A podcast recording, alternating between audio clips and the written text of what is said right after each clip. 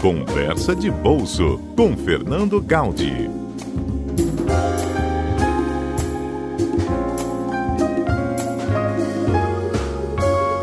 Pois é, a gente vem falando muito sobre o coronavírus. Uh, todos os dias aqui no nosso mercado financeiro, né, fechando o programa, o Marlo Barcelos sempre fala do impacto do coronavírus na economia mundial, como é que isso está repercutindo, quais são os problemas, bolsas muitas vezes trabalhando em baixa. Vamos explicar para o nosso ouvinte o que, que esse impacto da, dessa epidemia gera na economia? Vamos sim, porque esse tem sido o tema do momento, né? É então, de fato, o coronavírus ele tem trazido muita instabilidade e incerteza para os mercados globais e, obviamente, que ele acaba impactando o mercado brasileiro, né? Então, a gente tem visto aí recentemente é, alta do dólar, né? Bem forte, o dólar realmente está atingindo patamares aí próximo de 4,27 sendo negociado um valor bem alto e queda na bolsa com, com, com potencial temor dos impactos é, que, que, que, essa, que essa pandemia pode causar efetivamente na economia. Na economia né? Então a gente tem algumas informações é, que, que, que para tentar fazer esse para tentar fazer essa análise, essa visão de por que, que os investidores, de uma maneira geral, estão tão preocupados é, com, com o coronavírus, né? Então, ontem a, a OMS, a Organização Mundial da Saúde, declarou o coronavírus como uma emergência global, mas uhum. é, ela acabou não restringindo as viagens para a China, né? Contudo, os casos, a gente tem visto aí que os casos têm se espalhado muito rapidamente pelo mundo. Então, a gente tem reportados mais de 9.700 casos com 213 mortes. E desses 9.700 casos, já tem, eh, já tem aproximadamente 140 casos que são fora da China, que já estão reportados, alguns nos Estados Unidos, outros é, no Reino Unido. Né? A gente ainda não tem nenhum caso na, na América Latina.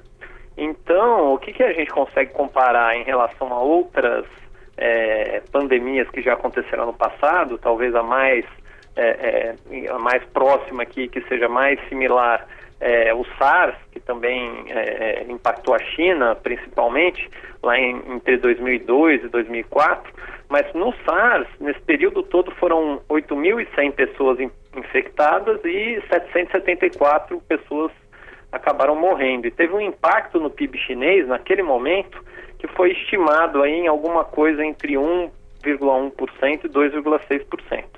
Então é isso que de alguma maneira o mercado está tá preocupado. Por quê? Porque pelos números que eu acabei de falar, o que a gente percebe é que é, o coronavírus ele está se espalhando mais rapidamente do que, do que o SARS, mas por outro lado, é, o nível de mortalidade é, é bem menor. É, e além disso, a própria China tomou uma posição muito diferente nesse caso do coronavírus do que ela já tinha feito em outros casos anteriores. Então, dessa vez, de fato, a China está sendo bem transparente, é, reagiu muito rápido. É, é a própria OMS tem elogiado aí a atuação da China. É, então, é, a, a possibilidade de controle de certa maneira, ela, ela, ela, ela aumenta, né? Só que está se espalhando muito rapidamente. Então, o que acontece é, é, é, como a China hoje ela é um player muito importante na economia, muito mais do que era, por exemplo, lá em 2002 e 2004, que foi a época do SARS. É, então, qualquer impacto percentual no PIB da China, ele sem dúvida nenhuma vai causar impactos nos outros países, principalmente nos países que que a China tem negócio. E o Brasil é um dos principais parceiros né, da China, é, tanto em importação quanto exportação. Só para a gente ter uma ideia, é, o nível de exportação para a China é aproximadamente 57 bilhões, 60 bilhões de dólares. Né? Então é muita coisa que o Brasil exporta. E obviamente que se tiver uma retração no crescimento chinês, tiver uma diminuição no consumo, etc., isso vai acabar impactando a economia real aqui no Brasil. É, então, o mercado ele fica um pouco apreensivo e receoso desses potenciais impactos. Ele se antecipa a isso. Né? Então, é, o dólar aumenta porque é, acaba sendo um fluxo de recursos para a moeda americana, de, do mundo inteiro, as pessoas procuram a moeda americana, que é a moeda mais segura, E efetivamente aqui no mercado brasileiro, de alguma maneira, você tem um risco maior né, para as empresas brasileiras e para o mercado brasileiro, de uma maneira geral, por conta desse, desse forte relacionamento econômico que, que o Brasil tem com, com a China. Então, por isso que o mercado está reagindo é, negativamente, mas, de novo, é, comparando-se a, tanto a, a letalidade quanto o, o, o, nível de atuação e de transparência da, da China nessa é, pandemia em relação ao que já aconteceu no passado, dessa vez aparentemente o, o, é, o comportamento da China está sendo bem melhor e a letalidade é bem menor. Então, é, algumas pessoas têm até visto esse comportamento do mercado com um certo exagero, mas de fato aumenta essa incerteza, aumenta essa instabilidade e os ativos que também já subiram muito, né, principalmente ações, têm subido muito aí nos últimos anos aqui no Brasil e também no mercado internacional, elas de alguma maneira estão se ajustando a esse, a esse risco, Patrícia. É, a gente continua acompanhando, porque a instabilidade vai continuar pelos próximos, pelas próximas semanas, vamos dizer assim, talvez até pelos próximos dois meses, Fernando.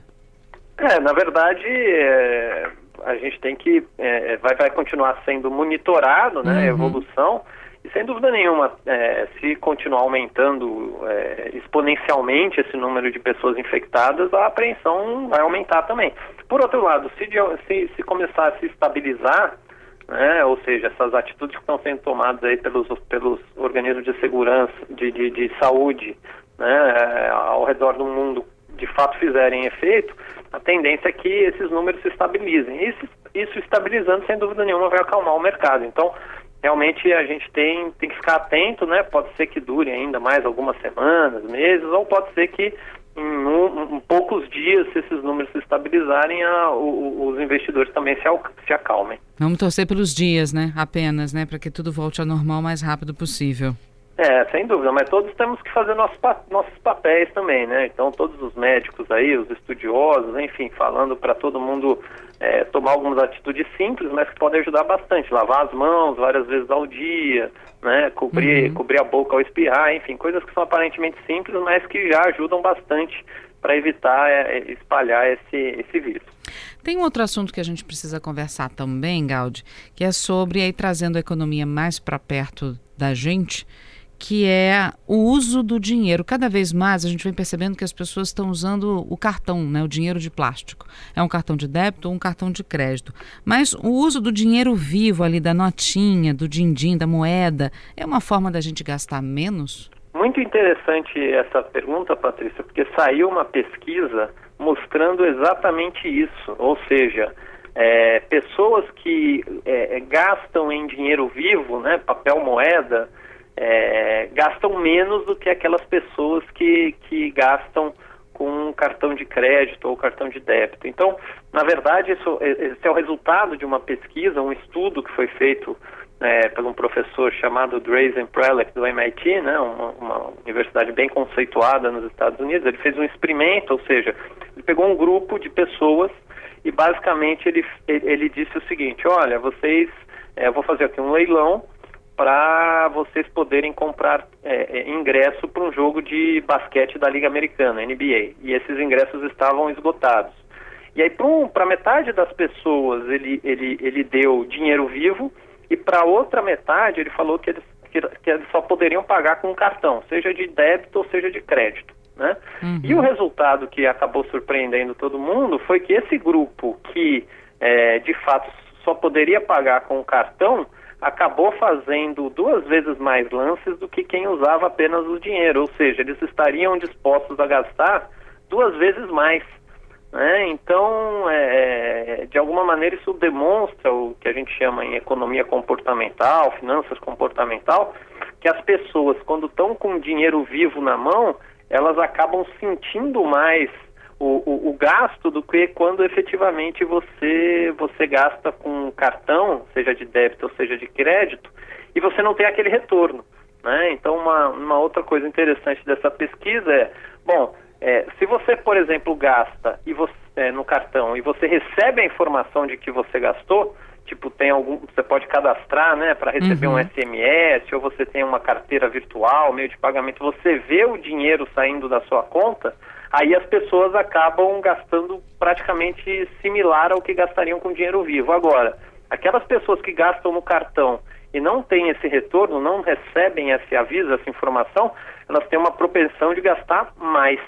Então, efetivamente, é, gastar em dinheiro vivo acaba fazendo com que as pessoas economizem, ou seja, gastem menos do que simplesmente se elas tiverem cartão. E alguns países, né, tem uma estatística interessante aqui, por exemplo, na Suécia, é, apenas 13% das pessoas têm usado dinheiro vivo para fazer pagamentos. Né? Enquanto, por exemplo, nos Estados Unidos, o dinheiro vivo continua muito comum. É, cerca de 70% das pessoas, até porque tem questão de gorjeta, enfim, mas o índice é de 70%. Então isso varia bastante de país para país, mas o fato é que você pagar em dinheiro faz é, economizar, né, faz você gastar menos. E lembrando também que saiu uma outra pesquisa dizendo que é, pessoas que têm contas é, é em diversos bancos, cartões, enfim, na média o brasileiro acaba gastando 915 reais por ano só para fazer manutenção de contas bancárias e cartões de crédito. Ou seja, quanto mais cartão você tem, quanto mais contas você tem, é, efetivamente, principalmente se forem contas que têm taxas, custos, né, não essas contas dos bancos digitais, você vai gastar mais. Então, é, o bom e velho dinheiro, no final das contas, acaba fazendo as pessoas economizarem. Patrícia. A pergunta, você, como é que você faz? Você usa dinheiro, usa cartão, você define isso, você tira um valor que você vai gastar na semana? Porque tem gente aqui no estúdio que faz isso, viu? Separa na segunda-feira, tira no caixa eletrônico o dinheiro que vai gastar na semana inteira e tem que durar a semana inteira aquele dinheiro. Não, essa é uma ótima estratégia, porque de fato você está se restringindo e você está gastando dinheiro. Então você está sentindo ali, cada real que você gasta, você está vendo efetivamente e você sabe e ele tem que durar para o resto da semana. Então, isso, sem dúvida nenhuma, é uma boa estratégia para economizar. Agora, para aquelas pessoas que preferem ter a comodidade de gastar no cartão, a dica, né, e no final do dia o que essa pesquisa fala, é que você tem que ter o feedback, você tem que ter o retorno, ou seja, você tem que cadastrar, pedir lá junto sua, ao seu banco, operadora do cartão, seja o que for, cada vez que você passar o, o, o cartão, fizer uma compra, você recebe uma mensagem de quanto você está comprando, porque uhum. aí você acaba tendo um controle maior sobre os gastos. Aquelas pessoas que têm cartão e não recebem esse feedback, essas estão propensas a gastar bem mais. Então, a dica é para as pessoas que querem ter essa comodidade ligar, esse, ligar esses avisos, serem informados quanto estão gastando. É a sua estratégia? É a minha estratégia, uhum. né? Sem uhum. dúvida nenhuma. Eu, é, todos os meus cartões, né? Eu recebo aqui mensagem toda vez que tem um gasto. É até bom por questão de segurança, né? Uhum. É, a gente sabe que tem problemas, fraudes, enfim. Então, você fica aí antenado. Normalmente, esse é um serviço gratuito, então vale a pena, mas não é todo mundo que usa. Tá certo. Fernando Gaudi, obrigada mais uma vez pelas dicas, pela aula aqui pra gente no Conversa de Bolso. Eu que agradeço, um abraço a você e aos nossos ouvintes.